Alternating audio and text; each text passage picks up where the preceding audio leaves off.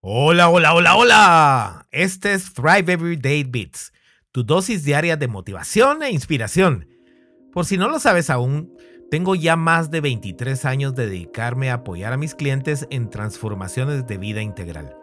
A lo largo de este gratificante propósito, una de mis mayores preocupaciones es la de guiar a estas personas a vivir una vida saludable pero libre de la obsesión con un ideal de peso, que normalmente está influenciado por información errónea o incompleta, creencias inculcadas por nuestros padres, estándares que no son aplicables a todos e indiscutiblemente por las redes sociales que normalmente nos pintan ideales de peso y forma corporal que aplicarían, si fuera el caso, para un pequeño porcentaje de la población.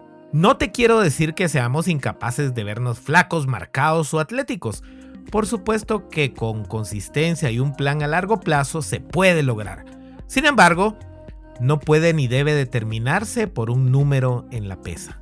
Para oscurecer un poco más el panorama, muchas personas le asignan a estos dígitos un valor emocional y moral que puede ser traumático para muchos y dejar heridas que producen una sensación de fracaso e insatisfacción. Sé que a veces puede ser difícil el no obsesionarse con el número que aparece en la báscula y que a menudo nos definimos a nosotros mismos y en nuestra valía personal en función de este número. Y esto puede ser perjudicial para nuestra salud física, mental y emocional. Peor aún, puede llegar a causar una perjudicial relación con la comida y el ejercicio. Pero aquí está la cruda realidad. El número en la pesa no define quiénes somos.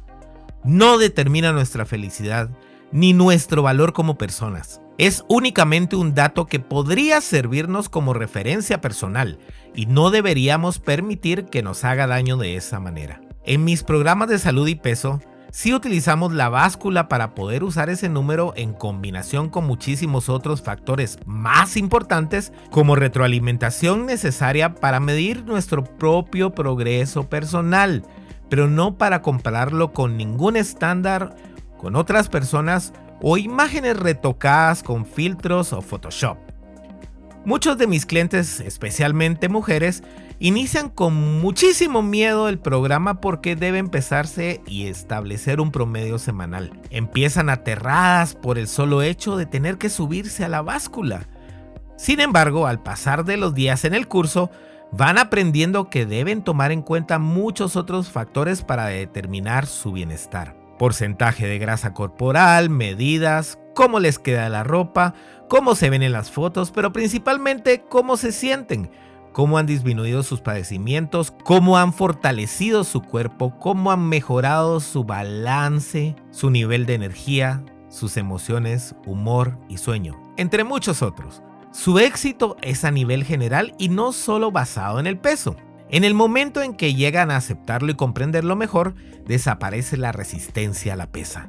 En lugar de evitar el usar ese temido instrumento, les ayudamos a quitarle poder y a desligar de él los juicios, emociones y valía personal. Llegan a comprender que el resistirlo y evitarlo únicamente hace crecer el miedo y poder sobre ellos. El número en la pesa no lo dice todo, mucho menos habla de quiénes somos como seres humanos. Desligar la emoción del número en la pesa puede ser difícil, pero es importante para nuestra salud integral. Enfócate en cómo te sientes. Celebra más aún los logros no numéricos. Comprende que el peso fluctúa. Mide tu progreso de varias formas y no te compares con nadie. Recuerda que eres más que un número en esa pesa. Comparte este podcast con todos. Podrías ayudar muchísimo a alguien hoy mismo. Bendiciones.